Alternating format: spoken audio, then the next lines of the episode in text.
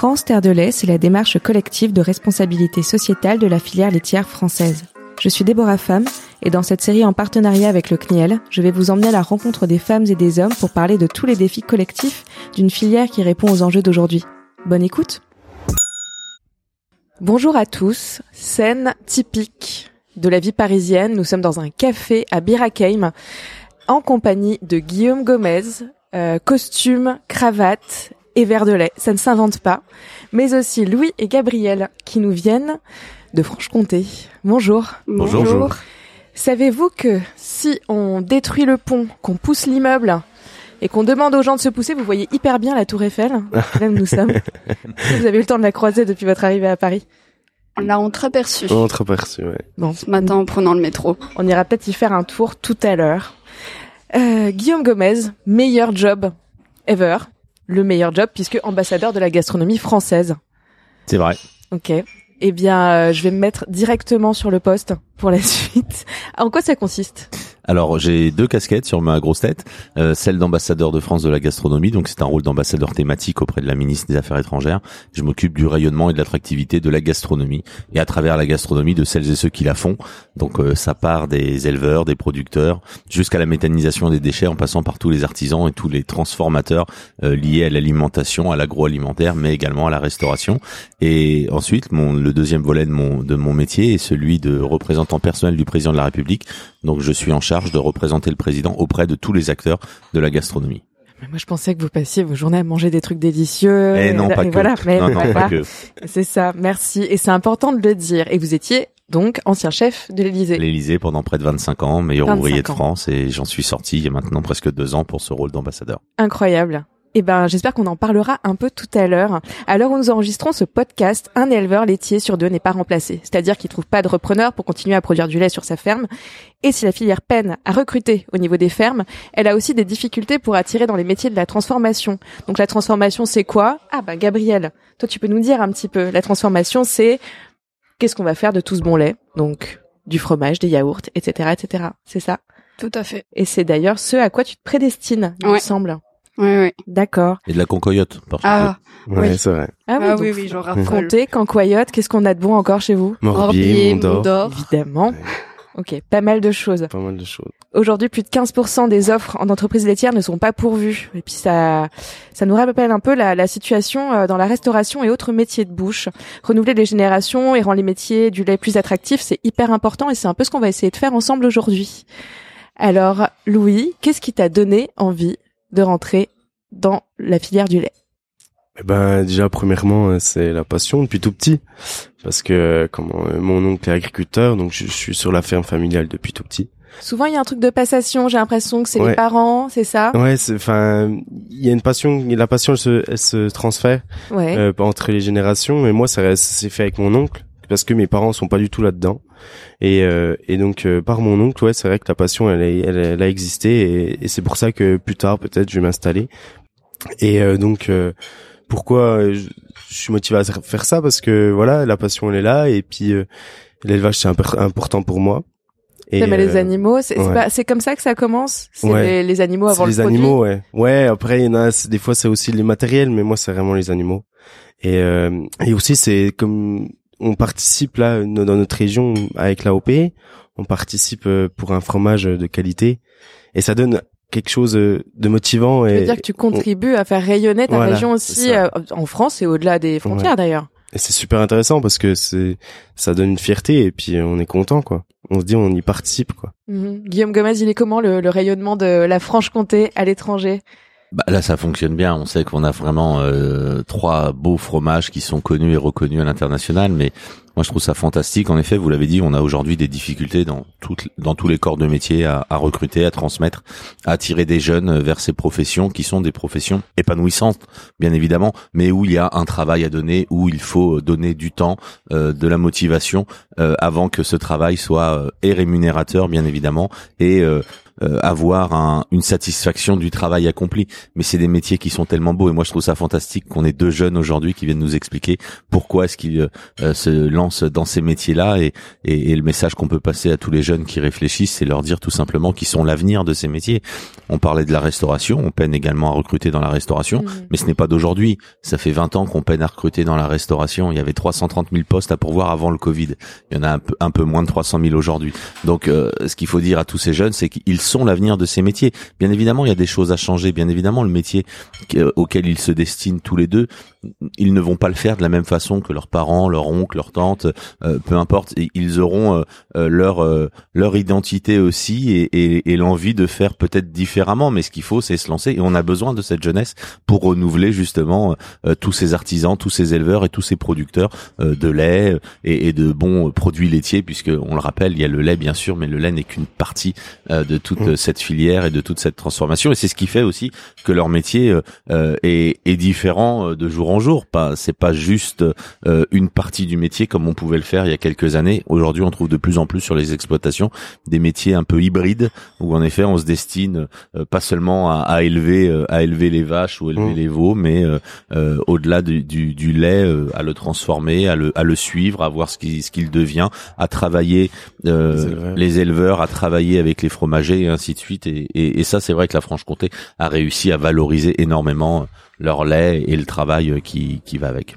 C'est à ça que tu te prédestines, Louis? Euh, Comment tu vois euh, l'avenir? Eh ben moi, euh, enfin, je vois l'avenir par peut-être une- que je vais reprendre une ferme, Mhm. mais d'un autre côté aussi, il y a plein de services. On appelle ça para-agricole. C'est des services euh, pour qu'ils aident les éleveurs, euh, que ce soit pour euh, la reproduction des animaux ou euh, ou euh, le contrôle qualité, tout ça. Et, et ces métiers-là m'intéressent aussi.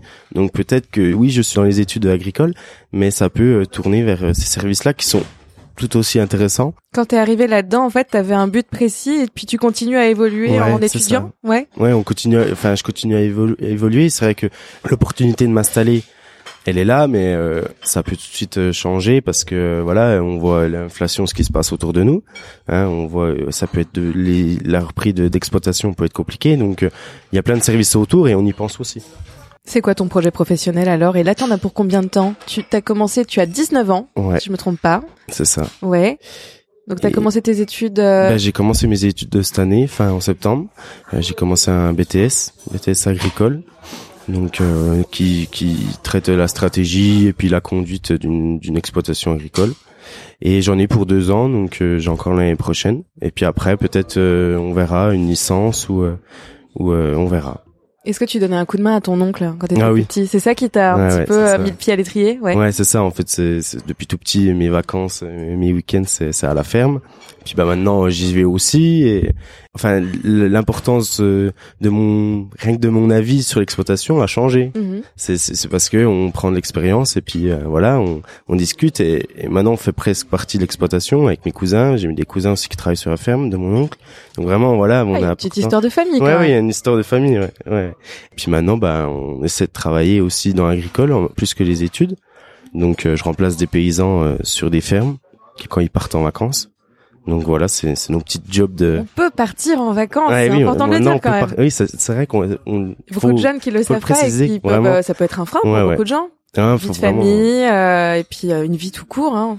Mais c'est clair qu'il faut le Les préciser vaches parce prennent que pas de pause. Hein. non, c'est ça. Et on peut pas mettre, il y a pas de bouton pause, donc Mhm. euh, non, non, mais c'est vrai qu'il faut, faut quand même le préciser. Il y a- maintenant, il y a des, des services qui, qui sont mis en place pour que les paysans euh, aient aussi une vie euh, un peu perso quand même. Puis le métier s'est modernisé. quoi. Voilà, c'est ça. Ouais. Et, euh, et maintenant, ils partent en vacances et voilà, il y a une- nous, euh, on peut remplacer les jeunes comme moi qui sont en études agricoles, remplace les paysans euh, le week-end ou pendant des vacances. Voilà. Et de plus en plus, on l'a vu, euh, j'ai discuté avec beaucoup de jeunes euh, producteurs, éleveurs sur le salon de l'agriculture, qui est un, un rendez-vous important hein, pour, euh, Ouais. bien sûr, pour notre agriculture.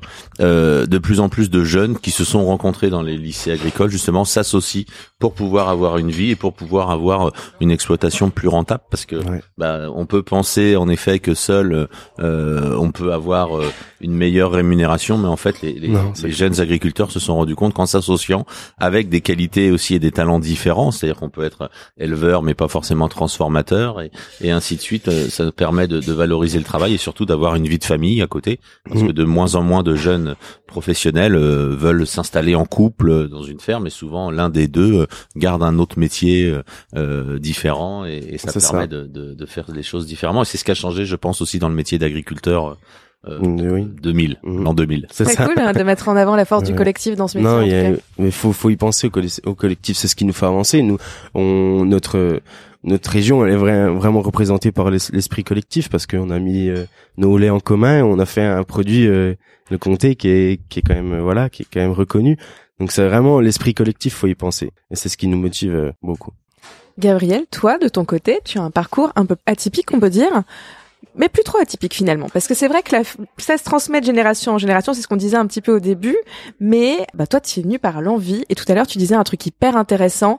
Donc, tu es en Haute-Saône actuellement, tu as déménagé euh, quand tu étais plus jeune, tu étais dans les Bouches-du-Rhône, et je te disais, est-ce que tu penses que tu aurais choisi ce métier si tu étais resté dans les Bouches-du-Rhône? Et tu m'as dit, je ne crois pas. Non, je crois pas. Désormais, tu te prédestines au métier de la transformation. Est-ce que tu peux nous en dire plus? Et euh, quelle est ta formation actuelle? Alors je suis euh, en BTS euh, en production euh, laitière. Donc euh, je suis euh, à l'ENIL de Mamirol. C'est une école nationale de l'industrie laitière où euh, on transforme le lait en yaourt, en fromage, en beurre, Bah, Tout ce qu'on aime. tout ce qu'on aime. Tout ce Tout à aime. fait. Qu'est-ce qui t'a donné envie de faire ce métier? Alors, au départ, j'étais en fac de droit. Ça m'a pas plu. Et euh, arrivant dans cette région, bah, attiré par euh, la production du fromage, je me suis lancée dans cette formation euh, sans rien y connaître. Au début, euh, je me suis dit, euh, bah pourquoi pas se lancer? Et euh, je me suis découvert une réelle passion. Est-ce que t'es qu'est-ce qui t'a séduit en premier? Parce que tu parles du fromage, j'adore. On part du produit pour créer la passion. C'est ça. Alors, on nous a, euh, au début de l'année, on nous a parlé euh, de tout ce qu'on allait faire. Et le jour où on a commencé à produire, et à la fin de la semaine, quand on voit le produit qu'on a fait, on Tu est trouves ça gratifiant? Ah, gratifiant, oui. Ouais. Ouais, oui. Donc ce qui est stimulant, c'est tout le tout le processus. Oui. Donc Oui, on est oui. vraiment sur oui, OK, on part vraiment du produit. Toi, c'est ça qui t'intéresse, c'est la Oui. transformation. Donc on a vraiment l'élevage d'un côté, la transformation de l'autre et peut-être une collaboration un jour, qui sait? Pourquoi pas? C'est ça. Qu'est-ce que tu On trouves d'intéressant dans, dans la filière? Toi qui viens d'un monde complètement différent, euh, qu'est-ce qui change au quotidien? Est-ce que euh, t'as l'impression qu'il y a moins de... Enfin, il y a pas de routine Il y a... Ah non, on fait jamais la même chose. Si, le processus reste le même, Ouais. mais euh, on n'a jamais la même matière. euh, le lait change toujours. Donc, on aura un fromage qui n'aura pas le même goût. Concrètement, euh, t'as envie, t'as envie de faire quoi, toi? Là, t'es encore en train d'étudier pour combien de temps? Deux il ans également? Il me reste encore un an et après, euh, pourquoi pas euh, commencer à travailler euh, en fromagerie. D'accord, trop bien. Une, euh, une euh, préférence, peut-être? Ce serait quoi, toi euh, La fabrication du comté. Ok, En évidemment. fruitière. Le comté qui a quand même une place... euh, c'est le roi des fromages, un peu, non? Sur euh, les plateaux euh, des Français. Alors on va pas Guillaume. se fâcher avec tous nos Ah. autres, euh, producteurs de fromage, mais le comté est- a fait un travail depuis euh, de nombreuses années, euh, c'est vrai, même en termes de communication, Mm. pour le faire découvrir ou redécouvrir.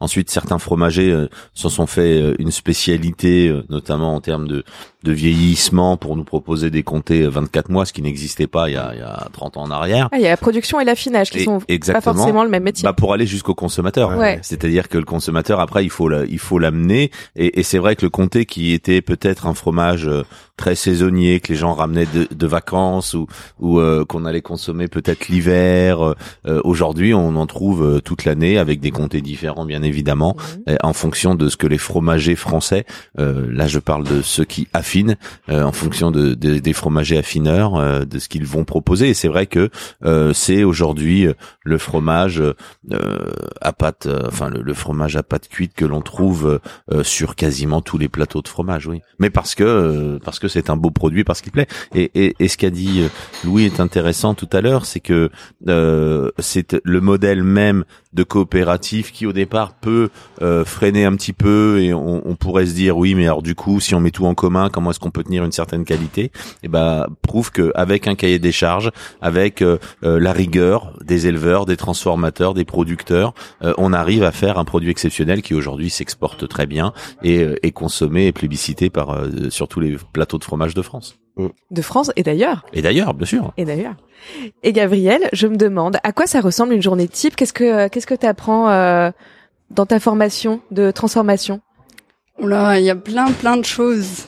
On peut avoir euh, des cours euh, autant sur la microbiologie, donc tout ce qui se passe dans la matière, Mhm. euh, comme des cours sur les engins qu'on utilise pour la fabrication. Ok, d'accord. Tout ce qui est le matériel euh, qu'on appelle le génie industriel. Ouais. Donc euh, la fabrication et puis aussi, euh, j'imagine, des sujets de, de sécurité sanitaire. Ça. qui, ok. Qui ont trait à tous les euh, tous les métiers de, de bouche, etc.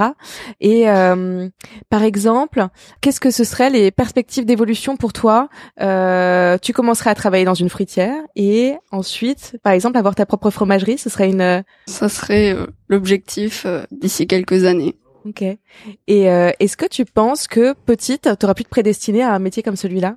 Pas du tout. Pas du tout? Pas du tout. C'était pas du tout ce que je voulais faire au départ. Et puis, euh, Et puis finalement, et puis finalement, euh, est-ce que ça a j'ai trouvé ma euh, vocation. C'est fou ça. Et ta, ta famille a été surprise? Est-ce qu'ils se sont dit ah bah oui, on, on le savait, on aurait pu le deviner Oui, oui, oui. Je Ah pense ouais? que Parce qu'attends, t'as t'as fait un bac ES, donc économie sociale. oui, Ce qui est important, j'imagine, ce qui va être important pour ton métier aussi finalement. oui, oui. Deux bah, trois trucs, euh, une petite deux trois connaissances que j'ai déjà euh, dans ma formation qui qui m'ont beaucoup euh, beaucoup aidé. Ça c'est top. Pour le droit, ma foi, on te le souhaite pas d'en avoir trop besoin. Mais euh, tu sais, parfois tu tu veux absolument faire un truc, tu te prédestines à des études, quelque chose d'un peu simple, tu te dis oh de toute façon on trouvera bien un truc à faire avec. Ça. Et puis euh, bah la passion, la vocation prend le dessus. Ouais. Et puis parfois à ce moment-là, t'as tes parents qui disent bah oui évidemment. Bah oui. Ah oui Gabrielle, elle avait envie de faire ça.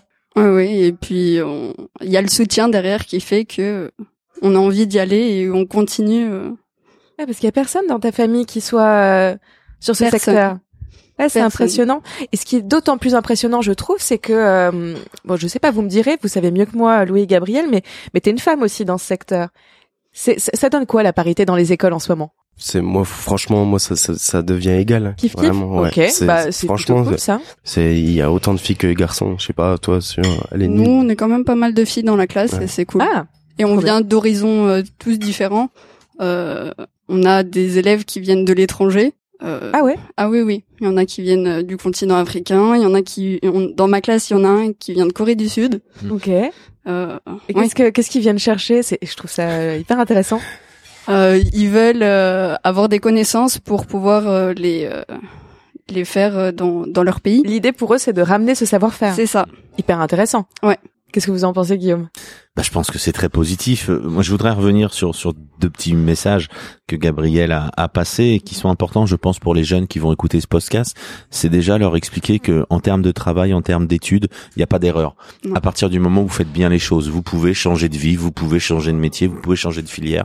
Et, et plus vous avez les capacités à apprendre, plus il faut le faire parce qu'une fois que vous avez appris à apprendre, peu importe ce que vous allez euh, apprendre, et ben vous Mm. l'apprendrez beaucoup plus vite. Et je pense que le, le choix d'un bac euh, ES et le choix de faire du droit pour Gabrielle, c'était pas du temps de perdu. Non. Euh, c'était du temps passé. Et maintenant, si elle peut euh, avancer aussi dans son métier, c'est parce qu'elle a appris à apprendre. Donc ça, c'est le premier message qu'il faut dire aux jeunes, c'est que vous stressez pas. J'en rencontre beaucoup qui vers 14, 15 ans se stressent en disant mais qu'est-ce que je vais faire, qu'est-ce que je vais Ouais. Devenir?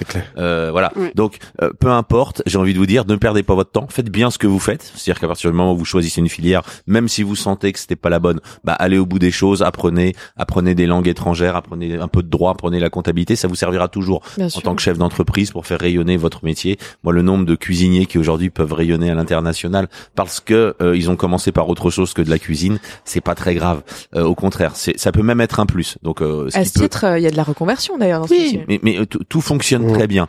Euh, donc ça, c'est le premier volet. Je pense que c'est important de le dire aux jeunes. C'est déjà un, croyez en vous, et deux, euh, n'hésitez pas, soyez curieux, euh, changez de Ah, C'est voie. ça surtout. Voilà, D'aller voir ailleurs parce que de voir partout ce qui se passe, c'est ce qui, c'est ce Faut qui, pas avoir c'est- ce que, c'est ce que Gabrielle a, a fait en fait. Elle est allée voir ailleurs et au final, bah, elle s'est trouvée la vocation de, de, de ça. Donc euh, vraiment le message que c'est qu'il faut aller voir ailleurs. Faut, faut pas, faut pas s'empêcher de, de voir les choses vraiment. Mhm. Pas Tous se les mettre choix. de. Tous les choix sont bons à prendre. Ouais, Ouais. ouais. Et par rapport au rayonnement euh, des savoir-faire, et je trouve ça très intéressant en effet que des jeunes euh, viennent se former euh, en Haute-Saône pour pour euh, rayonner euh, sur sur la gastronomie. Ce qu'il faut comprendre, et je le vois moi dans mon quotidien lorsque je suis en, en rendez-vous à l'international, que ce soit avec des chefs d'État ou que ce soit avec des grands chefs d'entreprise à l'international, c'est que aujourd'hui il n'y a pas de sujet sur l'hégémonie de la gastronomie française. Elle est un sujet que pour les Français. Il y a que les Français qui viennent la discuter. à l'étranger, il y a aucun sujet. La première gastronomie au monde, grâce bien sûr à nos producteurs, à nos éleveurs, à nos agriculteurs, parce qu'il faut le dire. Moi, je le dis souvent, si la gastronomie française était une équipe, euh, l'agriculture en serait la capitaine, parce que on a cette cette gastronomie française à travers le monde, parce qu'on a cette production qui est unique au monde. Il n'y a pas un autre pays où sur un un si petit terrain, on va dire, euh, on ait des produits et une cuisine, une gastronomie qui soit totalement différente. La cuisine du Nord ne ressemble rien à celle du Sud, qui ressemble rien à celle de l'Est, de l'Ouest, même de la Franche-Comté. Donc euh, c'est ce qui fait ça. Euh, comment à partir de lait, euh, on arrive à faire autant de fromages qui sont complètement différents, avec des goûts différents, avec des textures, des histoires totalement différentes. Vous allez dans les autres pays, vous pouvez avoir des beaux produits, des bons fromages, quelques-uns ils tiennent euh, sur les dix doigts de la main, vous pouvez les compter. Non mais sans, mauvais jeu de mots. Non, non, mais oui. Euh, donc c'est ce qui fait qu'aujourd'hui, bah en effet, pour toutes celles et ceux qui s'intéressent à l'alimentation dans le monde, bah, le passage par la France est une destination obligatoire. Que ce soit eux qui viennent ou que ce soit nos Français qui s'exportent, il y a un avenir pour tous ces jeunes producteurs, pour tous ces jeunes agriculteurs. Il y a des échanges avec des avec des des, des modes de production à l'international et aujourd'hui, dans tous les pays du monde, à partir du moment où on parle alimentation, ils veulent des contacts avec les Français. Donc c'est un espoir aussi pour tous ces jeunes. C'est-à-dire qu'il faudrait pas se dire non, je me destine pas au métier de l'agriculture parce qu'en fait ce que je veux c'est voyager parce que rien n'empêche un agriculteur mmh. aujourd'hui d'exporter son savoir-faire, soit de recevoir des jeunes sur son exploitation, soit d'aller euh, monter, aider, euh, vous l'avez dit avec les services justement à l'agriculture, euh, les, les, filières qui, qui s'exportent. Et alors c'est vrai que le comté est quand même euh, connu et reconnu déjà parce qu'il se transporte bien quand même. Il faut le dire, c'est quand même une mm. force par rapport à d'autres fromages. Euh, et, et c'est euh, euh un fromage qui, euh, lorsque c'est une première approche du fromage en termes de conservation, en termes de consommation, c'est le fromage idéal. Donc on peut comprendre que des des éleveurs, des producteurs du monde entier veulent se rapprocher en tout cas de ce fromage. Alors ils feront pas du comté coréen ou du comté africain, mais ils feront leur fromage avec leur histoire, avec leur lait, avec le, la production qu'ils auront, mais ils veulent se rapprocher de cette qualité. Vous pensez que c'est quoi les forces de la filière agricole en France? Bah, déjà euh, une très belle organisation. Il faut le dire, c'est de mieux en mieux organisé. Euh, les agriculteurs, euh, malgré les drames que l'on peut vivre et que que, que l'on voit, sont de moins en moins seuls. c'est organisé. Il y a des syndicats agricoles qui sont très actifs. et vraiment, il y a, on l'a vu au, cours de ces dernières années, notamment grâce, je le dis, à, à ce salon de l'agriculture qui est le rendez-vous pour nos producteurs et nos agriculteurs. les gens se parlent et et ce qui était peut-être pas le cas avant, euh, je je peux pas expliquer pourquoi. Après, il faut euh, retrouver aussi euh, et redonner surtout à l'agriculteur la place qu'il a dans notre société. C'est aujourd'hui un personnage essentiel de notre société. Enfin, on découvre la souveraineté alimentaire depuis quelques années là, depuis quelques mois. Mm. sauf que depuis qu'on est sorti des grottes, après respirer, c'est notre besoin le plus vital. Donc, comment est-ce que on peut ne pas prendre en considération celles et ceux qui nous nourrissent?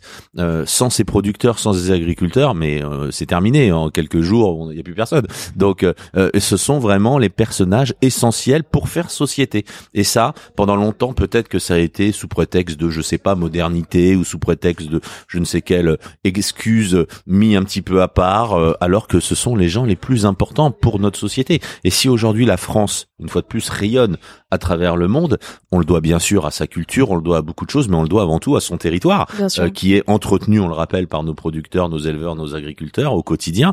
Et si on, on est aujourd'hui la première destination touristique au monde, ce serait un manque d'humilité que de penser que ce n'est que grâce à nos monuments, même si ils sont très beaux. Mais quand vous êtes face aux pyramides d'Égypte ou quand vous êtes face au Colisée de Rome, vous pouvez pas dire que c'est moins beau ou plus beau euh, que tel ou tel monument à travers le monde. Par contre, ce qui est sûr, c'est que notre gastronomie et à travers eux, tous nos producteurs, celle-ci, elle est unique au monde.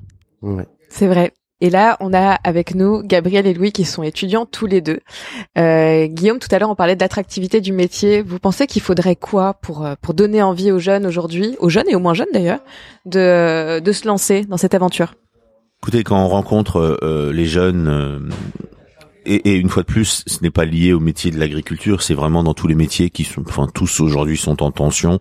Euh, moi, je m'occupe des, des, métiers autour de l'alimentation et de la gastronomie, mais lorsque je rencontre d'autres professionnels, que ce soit dans les chambres de métier ou dans les chambres, euh, dans, dans, les différentes chambres, que ce soit pour la plomberie, que ce soit pour euh, la mécanique, euh, même même dans vous parliez du droit, j'étais avec des avocats il y a quelques jours, on peine à recruter partout. Donc qu'est-ce qui fait qu'aujourd'hui un jeune va se destiner à une profession plutôt qu'à une autre? J'ai envie de vous dire, c'est l'envie euh, qu'on lui donnera de ça. Aujourd'hui, ce que veulent les jeunes, c'est plus de liberté, dans le sens où ne pas arriver dans une profession où ils sont trop euh, euh, mis sur des rails et où ils se sentiraient ne pas pouvoir évoluer. Le métier de l'agriculture et de la production est, est en totale liberté. C'est-à-dire qu'aujourd'hui, il y a bien sûr des, des, règles à suivre, mais à côté de ça, il n'y a pas un producteur ou un éleveur qui fait exactement le même métier. C'est pour ça qu'il n'y a aucune routine qui peut s'installer. Et c'est pareil dans tous les métiers liés à l'alimentation, à la gastronomie. Quand vous êtes cuisinier, quand vous êtes boulanger, quand vous êtes charcutier, si vous le décidez, vous ne pouvez ne pas faire toujours la même chose. Donc ça, c'est quelque chose d'important. Ensuite, bien évidemment, une juste rémunération du travail. C'est quelque chose d'essentiel. C'est là-dessus que travaillent depuis de nombreuses années les syndicats agricoles. Euh, parce que en effet, euh, un jeune qui aujourd'hui se lance, il doit pouvoir être rémunéré euh, à juste raison de son travail et de sa production. Et c'est là où, où les coopératives ont compris et ont réussi à mettre quelque chose en place.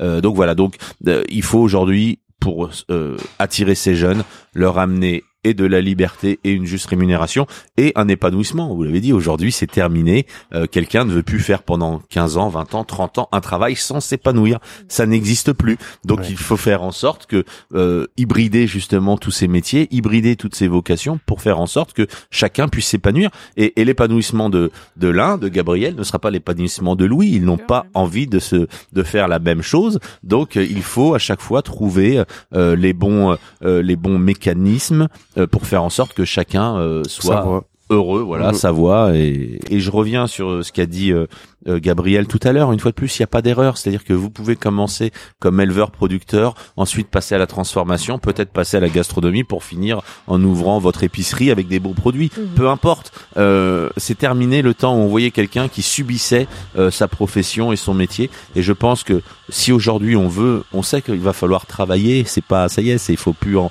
en il n'y a pas besoin de discuter de ça. Moi, on me demande souvent, mais je, je l'ai dit à plusieurs reprises, je connais personne qui soit épanoui dans son métier en travaillant 7 heures par jour. Ça n'existe pas ça n'existe pas. Euh, toutes celles et ceux qui vivent de leur passion et qui ont le sourire et qui sont heureux de travailler, en fait, ils ont trouvé leur métier, mais ils n'ont pas envie que ça s'arrête au bout de 7h36. Bah euh, voilà, c'est, je, le dis souvent aux jeunes dans les écoles. On compare ça au sport, euh, quand on compare ça au foot, je dis mais si vous aimez faire jouer au foot, euh, imaginez vous rentrez sur le terrain et au bout de 15 minutes on vous dit bah vous sortez en fait parce que c'est fini. Euh, si vous aimez ça, vous avez pas envie de sortir. Et bah au travail c'est exactement la même chose. Donc il faut juste trouver sa passion, trouver le bon mécanisme, les bonnes personnes, c'est important aussi, on n'en a pas parlé, mais c'est un travail qui se fait dans la transmission des savoir-faire, et donc il y a des grands professionnels qui transmettent aujourd'hui leur savoir et qui prennent le temps pour ça. Donc il faut, c'est aussi euh, le, but de l'apprentissage, c'est de trouver le bon maître d'apprentissage avec le bon jeune pour que pour que ça matche. Oui, t'en penses quoi cette euh, métaphore footballistique? Non, c'est vrai, c'est vraiment vrai. Quand nous, moi, je suis à la ferme, je peux passer la journée et je peux finir à 22 heures, je m'en fous, quoi. Ouais. Vraiment. Tu vois pas le temps passer? Non, c'est ça et parce que voilà, on participe à quelque chose qui nous fait plaisir et on voit des fois de l'évolution dans la ferme. Et puis euh, il y a les concours aussi, nous euh, de vaches, tout ça, et on voit euh, notre travail qui est qui est en valeur à ces moments-là. C'est motivant. Il y a une reconnaissance à, certains endroits, ouais. Et, et on cherche des fois cette reconnaissance, mais aussi on, voit par, dans la ferme nos résultats, tout ça, qui, qui, sont bons, des fois ou mauvais, mais en, fait, en tout cas on est toujours motivé. Et, et c'est vrai que voilà. Vous avez la particularité d'être euh, hors cadre familial, comme on dit. Donc c'est que vos parents ne viennent pas de la filière. Cependant, toi Louis, ton oncle fait ce métier. Euh, tout à l'heure, on parlait un petit peu de, de transmission. Est-ce que toi, tu te dis que euh, ta ferme ne ressemblera pas à celle de ton oncle? Est-ce que tes cousins qui ont à peu près le même âge que toi, j'imagine, se disent un peu la même chose? Et est-ce que tu penses que au frottement de vous tous, ton oncle remet parfois en question sa manière de travailler dans sa ferme? Oui, oui, depuis que parce que euh, quand on était gosse, euh, bah, euh, mes cousins aussi étaient étaient jeunes. On a on n'a pas beaucoup de différence d'âge, mhm. et ce qui fait que du coup ils travaillaient, mais nous on l'aidait et nos avis ils ils les prenaient pas en compte vu qu'on était tout petits. Et euh, maintenant, en fait, nos avis, bah, ils sont quand même importants pour lui. Et du coup, euh, ce qui fait que maintenant, oui, sa manière de travailler, elle a complètement changé. Mais elle a complètement changé aussi par nos avis, mais surtout par euh, ce qu'on lui demande, parce que la société elle demande plein de choses. Tu penses à quoi, par exemple? Eh ben, rien que par rapport à, à des pratiques au niveau de la pollution, tout ça. L'écologie. L'écologie, nous, les pratiques dans les champs, comment faut, voilà, comment on fertilise les champs, ça, ça a complètement changé, comme il faisait lui. Donc euh, donc c'est pour ça que que notre avis aussi est, est, a changé ses pratiques et donc maintenant euh, il ses pratiques ont complètement changé que quand on était gosse parce que voilà nos avis ont ont ont pris de l'importance quoi. Toi c'est des sujets qui te touchent particulièrement la durabilité, la protection de l'environnement? Ouais, parce que en cours, euh, déjà, on a beaucoup, beaucoup de, de, de cours qui sont en agroécologie, tout ah ça. Ouais. ouais. ouais, ouais, on est, on est vachement bombardé écologie dans les cours d'agricole, vraiment. Qu'est-ce que, qu'est-ce que ça donne en, en action comme ça à, et eh ben, réaliser sur sa ferme Des fois, ben, il y a des processus euh, pour euh, le, des pratiques du sol, tout ça, pour préparer le sol. Euh, enfin la fertilisation aussi et tout ça. On a des cours euh, le bien-être animal aussi toi qui est dans dans ouais, aussi la formation d'éleveur laitier ouais. ouais ouais le bien-être animal qui prend aussi beaucoup d'importance. C'est pour ça que qu'on a beaucoup beaucoup de défis à, à relever. Et donc euh, donc pour moi c'est c'est ça ça forme peut-être une inquiétude. Mais au final ça donne aussi un côté motivant et une sorte d'excitation à, à, vouloir faire mieux et à vouloir améliorer ces, ces défis-là. Et, et voilà. C'est quoi ce qui te plaît le plus dans ta formation actuellement et les choses que tu as le plus envie de mettre en pratique euh, ce qui me plaît le plus, c'est l'élevage. Hein. C'est tout ce qui est. c'est le contact avec l'animal, en fait. C'est améliorer le troupeau, en fait. Mm-hmm. C'est les performances du troupeau qui m'intéressent le plus. C'est euh, que ça soit euh, que ça soit dans le lait ou euh, esthétique. Donc voilà, faut c'est c'est c'est avoir des beaux animaux et que les animaux soient bien et que et que et que quand il y a quelqu'un qui vient chez voir la ferme, qu'on soit content de montrer ce qu'on ce qu'on a et, ce qu'on pourquoi on travaille quoi. Hmm.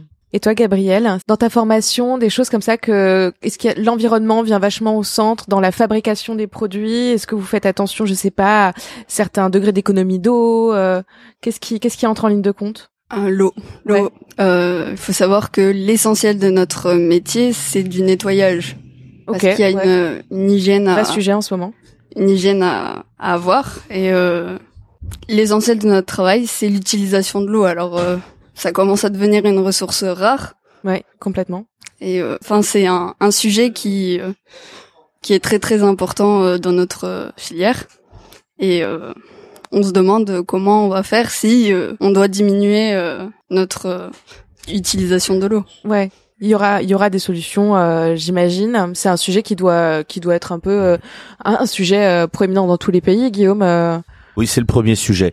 Euh, Aujourd'hui, euh, même pour nos jeunes, euh, l'écologie, euh, la responsabilité vis-à-vis, bien sûr, de l'autre, de l'environnement et, et, et, du bien-être animal pour en ce qui concerne l'élevage et l'agriculture. Déjà, ce qu'il faut dire, c'est que un, on a la meilleure agriculture au monde. C'est-à-dire ah. qu'on a. Non mais bonne nouvelle déjà. oui, hein mais il faut le redire à nos éleveurs parce qu'on leur dit pas assez, mais ils sont aujourd'hui dans leur métier les meilleurs au monde.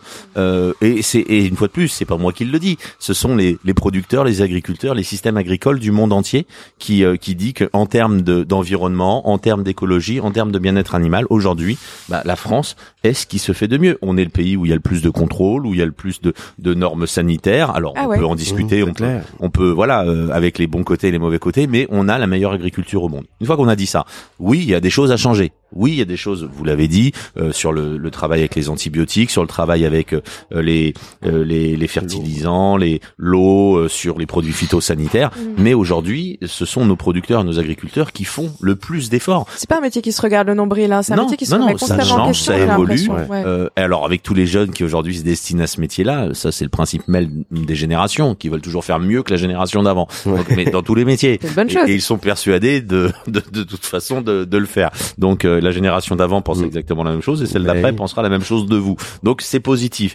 Par contre, ce qui a évolué dans les mentalités, ce qui est sûr, c'est qu'aujourd'hui notre alimentation, notre modèle alimentaire, euh, il va aller de plus en plus vers une alimentation, ce que moi j'appelle engagée, euh, c'est-à-dire plus saine, euh, plus variée, euh, plus engagée euh, pour l'autre en termes d'environnement, en termes de santé et, et, pour et pour la planète bien sûr. Donc ça va dans le bon sens des choses et dans le bon sens de l'histoire. Maintenant, oui, aujourd'hui il y a des questions par rapport euh, par rapport à l'eau.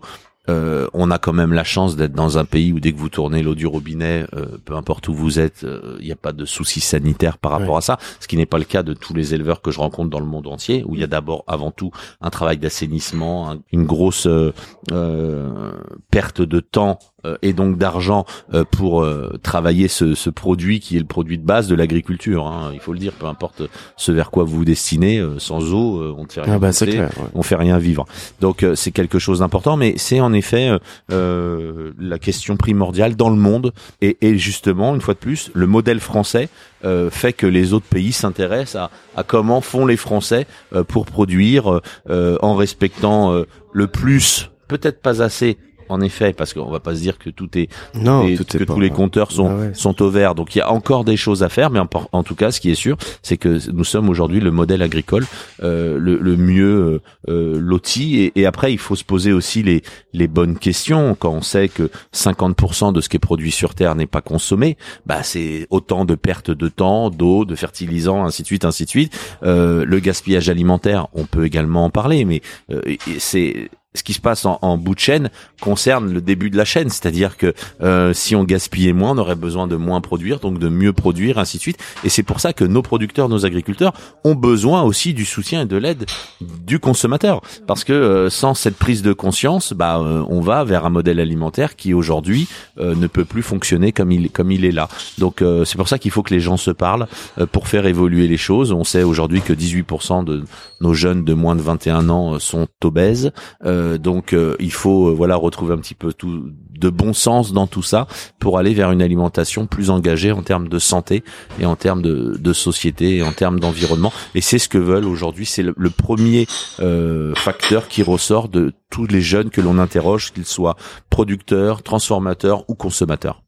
Ouais, le message quand même à passer à retenir, c'est que peut-être que que des fois on a des règles et qui nous saoulent et, et qui nous prend du temps et dans les autres pays ils sont ils, ils ont pas ces soucis-là. Mhm. Mais ce qu'on fait, c'est pour montrer que il y a des il y a des il y a des solutions et ça aidera dans les défis qu'on a à relever.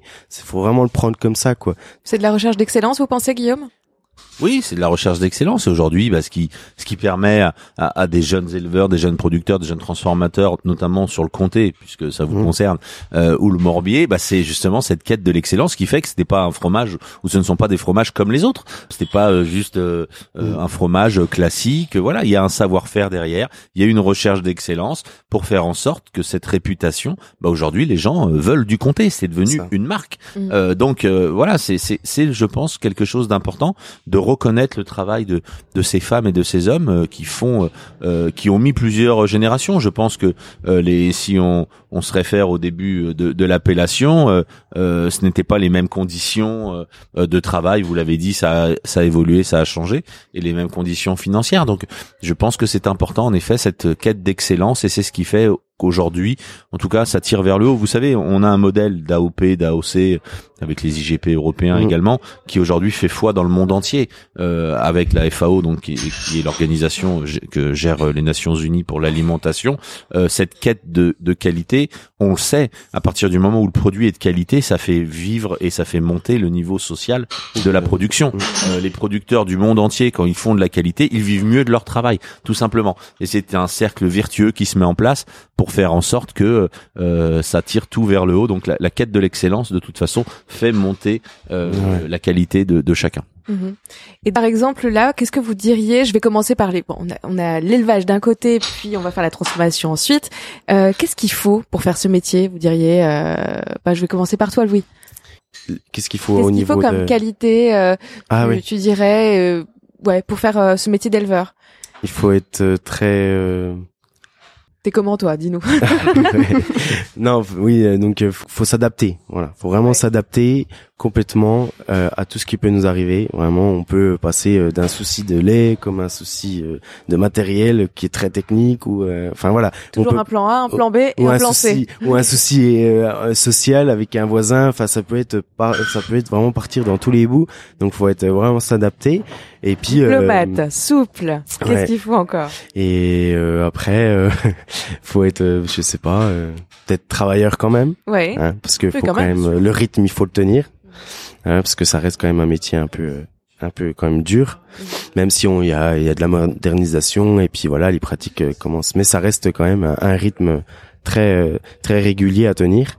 Donc voilà, moi pour moi c'est c'est c'est vraiment ce qu'il faut. Ouais, de plus en plus d'ailleurs, on a vu ben, dans des podcasts, euh, des épisodes précédents, euh, pas mal d'adaptabilité, notamment avec l'automatisation pardon de Mhm. certaines étapes pour l'éleveur. Euh, donc de plus en plus de robots, j'ai l'impression. Ouais, c'est vrai. Ouais. C'est- Toi, ta, ta ferme, elle sera 2.0 peut-être, peut-être. Mais après, nous, on est encore sur les petits effe- effectifs de Mhm. troupeaux. Donc, euh, il y a des robots, tout ça, qui sont peut-être un peu trop. euh, Enfin, nous, ça nous. Trop futuriste. Ouais, non, voilà, et voilà, c'est ça. C'est c'est quand même euh, pas super envisageable quand il y a un, un petit troupeau comme chez mon oncle, comme euh, 35 vaches. C'est pas, on met pas un, un robot pour alimenter quoi. Et Prédestine à ce genre de, de dimension, toi aussi euh, bah, euh, à euh, niveau plutôt effectif, petit. Ouais. Ouais, parce que c'est ça aussi notre AOP, c'est qu'elle nous garde nos effectifs un peu euh, euh, Raisonnable. bas, ouais, ouais. ra- raisonnés en Mhm. fait, raisonnés tout Mhm. simplement. Et parce que on cherche la typicité euh, du, du terroir et du coup ce qui fait que on cherche pas une un effectif gros sur les territoires euh, qui, de notre région, des, des quelque chose qui ressemble à ce qu'on dit quand on vend un comté, voilà, Mhm. tout simplement.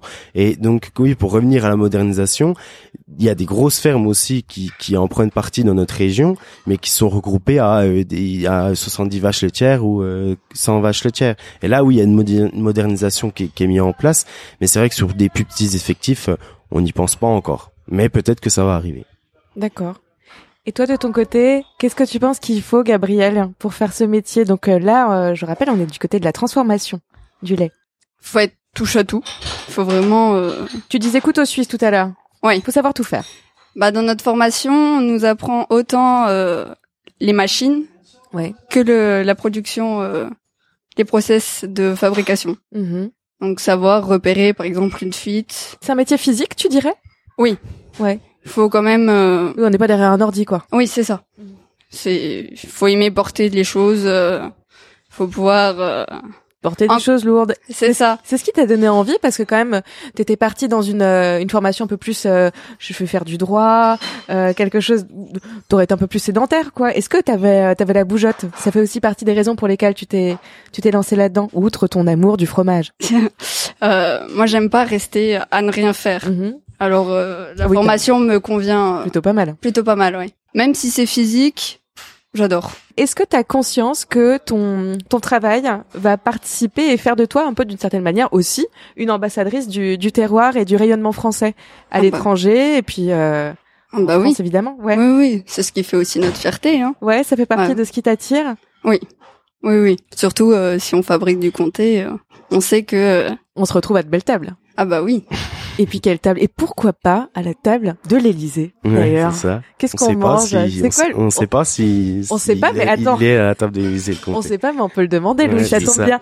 Alors, Vous posez pas la question, le comté est sur toutes les belles tables et bien sûr euh, chez nos chefs étoilés et à la table de l'Élysée, il y a très souvent eu du, du comté. Alors on se doit à la table de l'Élysée d'être la vitrine du territoire et du terroir de France. Mm. Donc je vais pas vous dire qu'il y a du comté à chaque fois, mais en tout cas bien évidemment le comté a, a sa place et a eu sa place et pas que le comté, Ouais, Oui. tous les fromages de, de votre de votre région. il est nécessaire euh, pour vous de faire euh, en sorte qu'il y ait un petit turnover alors sur le, le plateau de fromage. Bah oui, mettez-vous à la place de ces femmes et ces hommes, tous ces Bien sûr. éleveurs, tous ces Oui. producteurs Qui qui, veulent se leur diraient.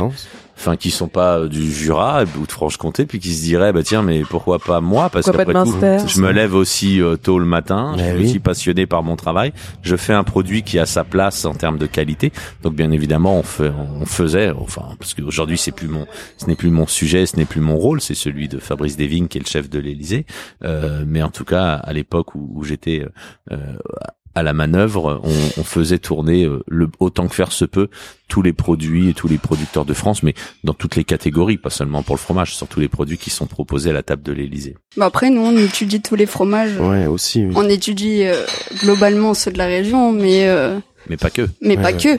On encourage le chauvinisme, mais pas trop. Mmh, Oui. non, ça, C'est Et ça. c'est aussi comme ça que se créent des nouveaux fromages chaque année avec euh, des fromagers qui se disent bah tiens euh, telle méthode, telle euh, façon de travailler dans telle ou telle région fait un fromage. Peut-être qu'avec mon territoire, avec mon terroir, avec mon histoire, je peux faire quelque chose, non pas pareil, mais de différent. Et, et c'est ce qui fait que de nouvelles créations arrivent avec le succès qu'elles peuvent rencontrer, hein, euh, plus ou moins avec une longévité euh, tenue. Euh, mais, mais en tout cas, ça, ça fait à chaque fois de la, de la nouveauté. Et c'est ce qui permet aussi de pas tourner en rond et, Ouais. et, et d'amener de, d'amener de, de, de nouvelles choses dans, dans notre territoire euh, gastronomique. Louis Gabriel, euh, je sais pas ce que vous en pensez, mais c'est pas tous les jours hein, qu'on a Guillaume Gomez, ancien chef cuisinier de l'Élysée, à sa table. Donc je vous propose pour la fin qu'on co-anime ce podcast. Donc je vous demanderai à la fin de poser chacun une question euh, que vous aimeriez poser donc euh, à notre ambassadeur de la gastronomie française. Guillaume Gomez, c'est quoi vos liens avec la filière laitière et ses produits? Alors déjà, vous l'avez vu, je, je, je suis un consommateur de lait et de, de produits laitiers. Euh, J'aime ça. Les produits laitiers sont nos amis pour la vie. euh, Oui. depuis, je suis de cette génération. Euh, donc non, c'est, vous savez, c'est c'est euh, une valeur sûre française. Euh, c'est ce qui fait que aussi on rayonne à l'international. Euh, Paul Bocuse l'a dit, la cuisine française sans la crème et le beurre ne serait pas la cuisine française. Euh, on, on a tendance à l'oublier quand on parle du lait. C'est pas juste le fromage et le yaourt, il y a aussi la crème et le beurre. Donc c'est vraiment le quotidien des Français. Euh, et j'étais dans le sud de la France euh, il y a quelques temps et, et, et beaucoup m'avouent que ce n'est pas parce que l'huile d'olive a la part belle euh, qu'ils n'utilisent pas euh, de produits laitiers dans leur gastronomie. Euh, donc euh, c'est vraiment quelque chose d'important. Donc euh, forcément à partir du moment où vous vous intéressez à la cuisine, ce qui a été mon cas pendant, c'est encore le cas, mais même si je ne cuisine plus aujourd'hui au quotidien, c'est un métier que j'ai fait pendant 30 ans. Euh, Ça vous manque un peu? Pas du tout. Ah. Non, parce que je, je, le, je le subis pas. Je Ouais. l'ai choisi de, de changer de métier. Je l'ai fait. C'est ce que je dis souvent aux jeunes qui m'interrogent dessus depuis deux ans. C'est un métier que j'ai fait quasiment 7 jours sur 7 pendant 30 ans, avec des journées qui étaient des longues journées. Euh, et une fois de plus, je ne l'ai pas subi. J'ai aimé faire ça. Et à un moment, j'ai voulu faire autre chose. Donc, je vais pas euh, me démentir par rapport à ce que j'ai dit au début de podcast. Il Ouais. n'y a pas d'erreur. Euh, rien ne vous destine à faire le même métier toute votre vie. Aujourd'hui, j'ai changé totalement de métier, mais non, ça ne me manque pas. En tout cas, au quotidien, ça ne me manque pas. Je dis pas je ne cuisine pas. Je continue de cuisiner euh, de temps en temps, le week-end, le soir, quand j'ai le temps, pour ma famille, pour mes amis. Mais ce n'est plus, en tout cas, mon métier. Euh, donc voilà pour cette partie-là et, et, et le lien avec euh, les produits laitiers à partir du moment où, vous vous intéressez aux produits, ce qui a été mon cas pendant 30 ans. J'ai animé, j'ai présidé en plus l'association Eurotoc qui fait euh, du produit euh, sa, valeur sûre et, c'est une association de chefs en Europe qui défend le produit et bien sûr ses, producteurs. Donc vous ne pouvez pas ne pas rencontrer euh, celles et ceux qui font ces produits-là et, et derrière, vous savez, derrière un, un fromage, derrière un yaourt, derrière un pot de crème, il y a des femmes, il y a des hommes qui se lèvent tôt, qui travaillent, qui comptent pas leurs heures pour nous régaler et pour faire avec les moyens qui sont les leurs dans le temps qui leur est imparti le meilleur qu'ils puissent faire. Et ça, il faut reconnaître euh, ce travail-là et l'engagement qu'ils ont aujourd'hui pour nous nourrir. Et, et quand vous voyagez, ce qui est mon cas euh, depuis de nombreuses années, mais ce qui est mon cas plus particulièrement depuis deux ans, à l'international. Vous savez, quand, quand vous rencontrez un expatrié, euh, quand vous lui demandez euh, ce qui lui manque le plus de la France, euh, dans les quelques secondes ou quelques minutes qui suivent, souvent il vous cite un fromage. Ouais. Euh, le- parce que la, la typicité aussi de ce territoire de France qui fait que bah, quand vous êtes corse, vous avez un lien avec les fromages corses, quand vous êtes breton, avec un fromage breton, et ainsi de suite. Et il n'y a pas un village de France euh, qui n'a pas euh, un lien avec un fromage de France, dom tom compris d'ailleurs. Donc euh, c'est c'est vraiment quelque chose d'important et moi c'est vrai que mon métier de chef a fait que j'ai dû euh, tout au long de cette carrière que j'ai eue euh, bah, rencontrer, euh, comprendre, euh, discuter. On n'a pas toujours été d'accord d'ailleurs avec les producteurs, avec les éleveurs et c'est aussi ce qui fait, je pense, l'intérêt de nos métiers. C'est quand vous destinez à des métiers de production, il faut pas oublier que c'est destiné à être consommé. Mhm. Donc euh, bah, c'est vrai que les artisans, les transformateurs qui sont entre vous et le consommateur, leur avis compte. Donc euh, c'est comme ça qu'on a pu travailler et puis nous aussi comprendre pourquoi est-ce que bah, la viande elle était comme ci ou le produit, le fromage était comme ça et pourquoi pas différemment? Et il a fallu entendre euh, les problématiques liées au métier qu'on ne connaît pas. Euh, donc euh, c'est c'est intéressant justement ces liens qui se font et c'est peut-être ce qui a changé aussi ces dernières années, c'est que euh, avec peut-être la communication qui, enfin, on n'aurait jamais fait il y a 20 ans en arrière un podcast euh, sur là-dessus. On n'aurait d'ailleurs pas fait de podcast, ça existe pas. Euh, voilà. euh, Aujourd'hui, les jeunes producteurs, les jeunes agriculteurs, avec notamment les réseaux sociaux, montrent le travail qu'ils font. Il y a une interaction avec la population, donc c'est c'est quelque chose d'important. Et puis, bah, je suis pas différent de de toutes celles et ceux qui s'intéressent aujourd'hui à ce qu'ils mangent. Et, et les gens ont un besoin, ont une envie de transparence. Et, et quand vous consommez français, quand vous consommez un produit français, peu importe où vous êtes dans le monde, bah, vous êtes garant euh, d'une certaine euh, traçabilité et, vous êtes euh, euh, sûr que les choses ont été faites dans les règles de ce que ça doit être fait pour votre santé, pour l'environnement, par rapport aux produits que vous consommez. Hmm. Et tout à l'heure, vous parliez de, de, l'étranger et des expats. Quelle place tiennent les produits laitiers à l'étranger auprès des gens que vous rencontrez sur place? Bah, vous savez, ça a été un gros sujet dans beaucoup de dans beaucoup de pays, notamment par rapport au lait cru, euh, par rapport à, à, à plein de, de de protectionnisme aussi qui peut se mettre en place. Et on peut le comprendre que certains euh, pays euh, veulent voir émerger leur euh, production. Et quand vous avez des produits français qui arrivent, et ben ça peut être en tout cas source de pas conflit, mais de discussion. Et chacun voudrait mettre en avant sa production. Après, une fois de plus, l'hégémonie naturelle de la gastronomie française n'est pas discutée. Quand vous mangez, euh, peu importe, dans un grand restaurant dans le monde entier, même s'il va avoir, pour parler des fromages, des fromages de son pays, de sa région, il y aura toujours, si c'est possible et si c'est autorisé dans le pays, euh, des fromages, des fromages français. Et, et pour faire un petit point aussi sur l'agroalimentaire, qui fait partie euh, des débouchés importants pour notre filière laitière, euh, nos produits issus de l'agroalimentation, des, des- des- de notre industrie agroalimentaire, euh, sont des produits de qualité. Je vais pas citer de marque, mais on a certains de nos produits, euh, de nos fromages euh, issus de l'agroalimentaire qui sont des euh, têtes d'affiche dans le, dans le monde. Et, et derrière ça, c'est la France. Alors souvent on me dit oui, mais c'est pas ça le fromage de France. Euh, c'est l'un des fromages de France. Ce sont certains des produits français. Et c'est par ce biais-là que les gens vont des fois découvrir la France, vont des fois découvrir le fromage, et ça va les amener vers autre chose et vers des fromages que l'on pourrait dire un peu plus nobles avec des appellations d'origine et ainsi de suite et ainsi de suite. Donc euh, voilà, c'est c'est c'est dans la filière dans son entièreté euh, qui est importante pour faire rayonner la France et qui fait vivre aujourd'hui euh, toute une industrie euh, en, en France et à l'international puisque euh, les les gens qui importent nos produits savent qu'il va y avoir une valorisation importante euh, en tout cas de de l'étiquette France. Très intéressant. Je vous donne la parole. Louis, tu veux, tu veux y aller?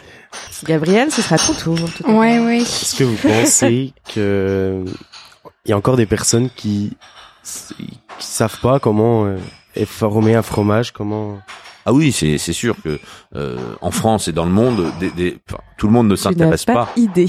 Mais c'est, enfin, vous, vous regardez- je- sors souvent ce quand on parle du lait, euh, euh, ce sondage euh, américain où un X pourcentage de personnes, je vous donnerai pas le nombre, pensent que le lait chocolaté est, est issu des vaches marrons. Vous Mmh. regarderez, c'est quand même dans des boîtes non, mais carrées. ça, ça, ça peut faire rire euh, beaucoup de nos jeunes Ouais, euh, enfants français, mais à l'international, il y a beaucoup de pays où la culture alimentaire n'est pas du tout prise en compte. Donc en fait, euh, les gens ne s'intéressent pas à ce qu'ils mangent jusqu'à ce qu'ils aient l'âge de s'y intéresser. Et c'est une chance aussi. Bien sûr c'est une chance. le, le Alors- temps et la chance de s'y Mmh. intéresser. Et, et- et une fois de plus, moi je voudrais qu'on aille encore plus loin et qu'on ait une vraie éducation à l'alimentation dans nos écoles. Mm. Mais euh, ça passe en tout cas par les rencontres. J'ai parrainé les journées nationales de l'agriculture euh, et c'était le but, c'était que les Français euh, et les Françaises aillent à la rencontre de celles et ceux qui les nourrissent et, et poussent les portes de la ferme. Et c'est vrai qu'il y a 30 ans, c'était peut-être pas possible, vous l'avez dit Louis. Aujourd'hui, les producteurs, les agriculteurs veulent montrer ce qu'ils font parce que c'est là où on pourra au plus près euh, démontrer et souvent aller contre ces contre-vérités que l'on peut entendre quand ce n'est pas les mensonges sur ce qu'est l'agriculture française. Mm. Et,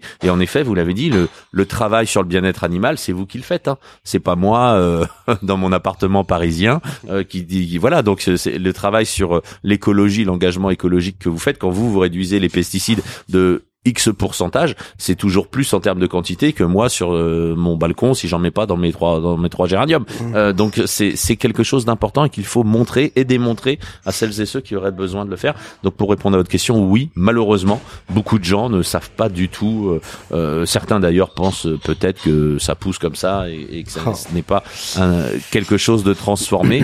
et, et alors le travail qui est fait. Vous savez, j'ai découvert il y a pas longtemps même, et, et je vous donnerai pas de nom avec des gens euh, importants gens engagés dans la Oh, société. les. Euh, que- bah, qu'une vache pour avoir du lait fallait qu'elle ait un veau. Et il y a encore des gens qui pensent que la vache elle fait du lait, elle fait du lait, elle fait du lait.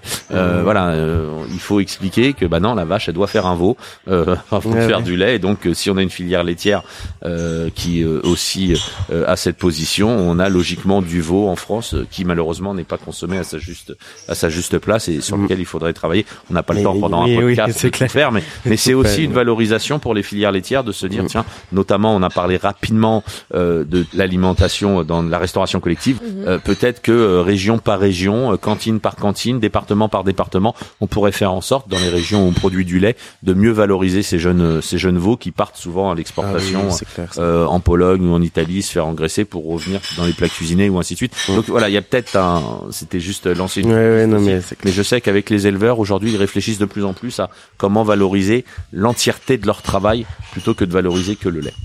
Mais ouais, du coup, euh, tout ça forme la, la motivation de pourquoi on veut le faire. Vraiment. Quand on voit les gens ce ce qui ce qu'ils ne savent pas et que les- la communication qu'on a encore à faire, c'est super motivant, Mon vraiment. enthousiasme est palpable en tout cas. J'espère mais- que c'est audible euh, dans, dans ce podcast parce que euh, parce que le but c'est que les gens s'y intéressent et particulièrement les jeunes. Donc euh, je suis je suis très contente euh, d'entendre ça. Vous êtes euh, tous les deux amoureux de vos métiers. J'ai l'impression de vos métiers euh, en devenir quoi. Gabriel, est-ce que tu avais une question? Est-ce que vous, avez toujours voulu de faire le métier que vous avez fait? Oui, alors contrairement à ce que j'ai dit plusieurs fois, et qu'il n'y a pas d'erreur, moi j'ai cette chance parce que je pense que c'est une chance quand même quand je vois les jeunes, les difficultés qu'ils rencontrent à, s'orienter. Euh, et on y travaille depuis de nombreuses années. Moi, je suis porte-parole des, des apprentis de France, de la NAF, euh, et je pense qu'il faut aller vers une orientation beaucoup plus tôt euh, dans les écoles pour faire découvrir les métiers, euh, que ce soit pour que les jeunes ne se ne, ne, perdent pas leur temps ou que ce soit tout simplement pour leur faire découvrir des métiers auxquels ils n'auraient jamais pensé.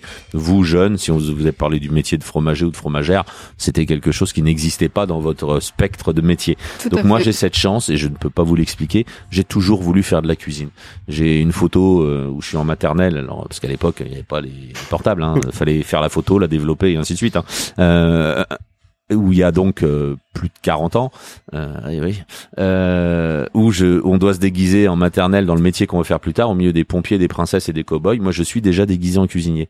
Et, et mes Génial. parents n'ont jamais su me dire, enfin, ils m'ont dit, mais t'as toujours voulu faire ça. Au départ, ils pensaient que ça allait passer comme le reste, euh, comme tout chaque gamin, le métier, vous lui demandez à 3 ans ce qu'il veut faire, et puis à 4, il a changé, puis à 12 aussi. Mais en fait, moi, j'ai toujours voulu faire ça. Euh, pourquoi, je sais pas, peut-être la gourmandise. Euh, mais en tout cas, donc j'ai cette chance, euh, de, un, d'avoir su ce que je voulais faire, deux, de rencontrer les bonnes personnes, je l'ai dit rapidement aussi, mais moi c'est quelque chose qui a compté dans ma vie et dans ma carrière, de rencontrer le bon maître d'apprentissage. Vous savez, j'ai commencé le métier, j'avais 14 ans, euh, c'était à l'époque, on avait un jour de repos par semaine, euh, vous voyez, euh, non pas trois comme aujourd'hui euh, dans, la restauration, c'était un jour, euh, avec des journées qui commençaient à 8 heures le matin, qui se terminaient à minuit, j'habitais en banlieue parisienne, donc vous rajoutez à ça les transports en commun, à 14 ans, ça me faisait des journées de près de 17, 18 heures. Euh, mais c'est quelque chose qui au- aujourd'hui euh, ne m'a posé, mais vraiment, et avec le et à l'époque et aujourd'hui avec le recul, avec plus de 30 ans de recul, aucun problème. Je n'en serais pas arrivé à la carrière que j'ai fait et là où j'en suis aujourd'hui sans sans euh, un engagement entier euh, vers mon métier. Et surtout, je n'aurais pas reçu autant. C'est-à-dire que il suffisait pas de dire non mais je suis motivé. Euh, il fallait que je montre à celles et ceux qui passaient autant de temps à me transmettre leur savoir-faire qu'en effet, euh, moi je m'arrête pas euh, quand je suis fatigué ou parce que je dois y aller. Je m'arrête avec eux quand c'est terminé. Et ça, c'est quelque chose d'important dans, dans ce métier. Et donc la chance, pourquoi? Parce que bah, j'ai su tôt ce que je voulais faire, j'ai rencontré les bonnes personnes et je n'ai jamais cherché de travail dans ma vie puisque ça a toujours été mon patron qui m'a placé dans euh, mon emploi d'après. Ça a été mon patron d'apprentissage, Johnny Benariac, qui m'a placé chez le Divelec aux Invalides dans un deux étoiles. Et c'est Jacques le Divelec qui m'a placé il y a, il y a 25 ans à l'Élysée pour faire, alors ça parlera pas aux plus jeunes d'entre vous, mais euh, mon service national. Voilà. Très bien. Est-ce que, à votre tour, peut-être, euh, Guillaume, est-ce que vous aimeriez donner un conseil à Gabriel et Louis? Non, un conseil, ce serait bien prétentieux parce que euh, déjà, je, je sais pas faire euh, la moitié du début du quart de ce qu'ils font. Euh, C'est-à-dire que autant je peux prétendre, sans fausse modestie, connaître mon métier de chef de cuisine, autant je ne suis pas producteur, je ne suis pas éleveur et je suis toujours admiratif de voir toutes celles et ceux qui arrivent à faire pousser quelque chose, à faire grandir quelque chose, à transformer le- leur leur leur produit. Non, juste un petit conseil, on va dire euh, un peu paternaliste d'un vieux monsieur de 45 ans, puisque j'ai commencé j'ai commencé ce métier, vous étiez pas nés tous les deux. Euh, vous l'avez dit, vous avez déjà une belle vision de ce qu'est euh, le métier, quel qu'il soit, c'est-à-dire un engagement, euh, le travail, vous avez conscience que bah, sans travail il n'y a rien. Et, moi, juste ce que j'ai envie de vous dire, c'est euh, changez pas, euh, gardez cette cette fibre, cette envie de bien faire, de travailler, et vous verrez que les portes elles vont s'ouvrir. Il y a tellement dans ce monde de de choses mal faites et, et de choses à changer, à faire évoluer que des jeunes comme vous sont l'avenir du monde. Et une fois de plus, il n'y a pas d'erreur. Et, ne vous posez pas la question de savoir si vous allez euh, trouver du travail, si vous allez pouvoir vivre correctement de votre travail. À partir du moment où il y a cet engagement dans le travail, vous trouverez. Parce qu'aujourd'hui, plus qu'il y a 10 ans, plus qu'il y a 20 ans, toutes les portes sont ouvertes. Donc, euh, euh, j'en parlais avec des jeunes dans le métier de la, de la restauration à mon époque, quand vous vouliez rentrer dans un deux étoiles ou dans un trois étoiles, fallait écrire à tous les deux étoiles de France. Et quand je vous dis fallait écrire, fallait prendre son papier, son crayon, mettre un timbre et aller à la poste. Il n'y avait pas d'email, il n'y avait pas de tout ça.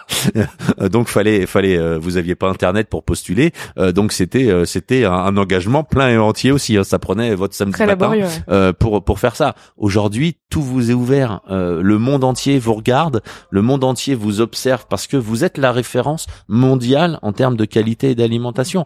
Donc vous avez cette chance. Donc, euh, enfin, vraiment foncez, prenez le temps qu'il faut. Quand je dis foncez, faites pas n'importe quoi.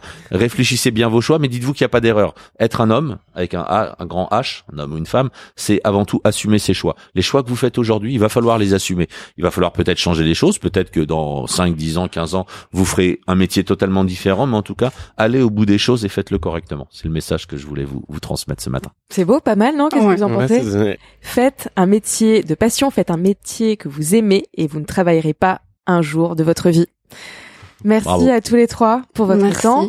Et belle journée, euh, Louis et Gabriel in Paris.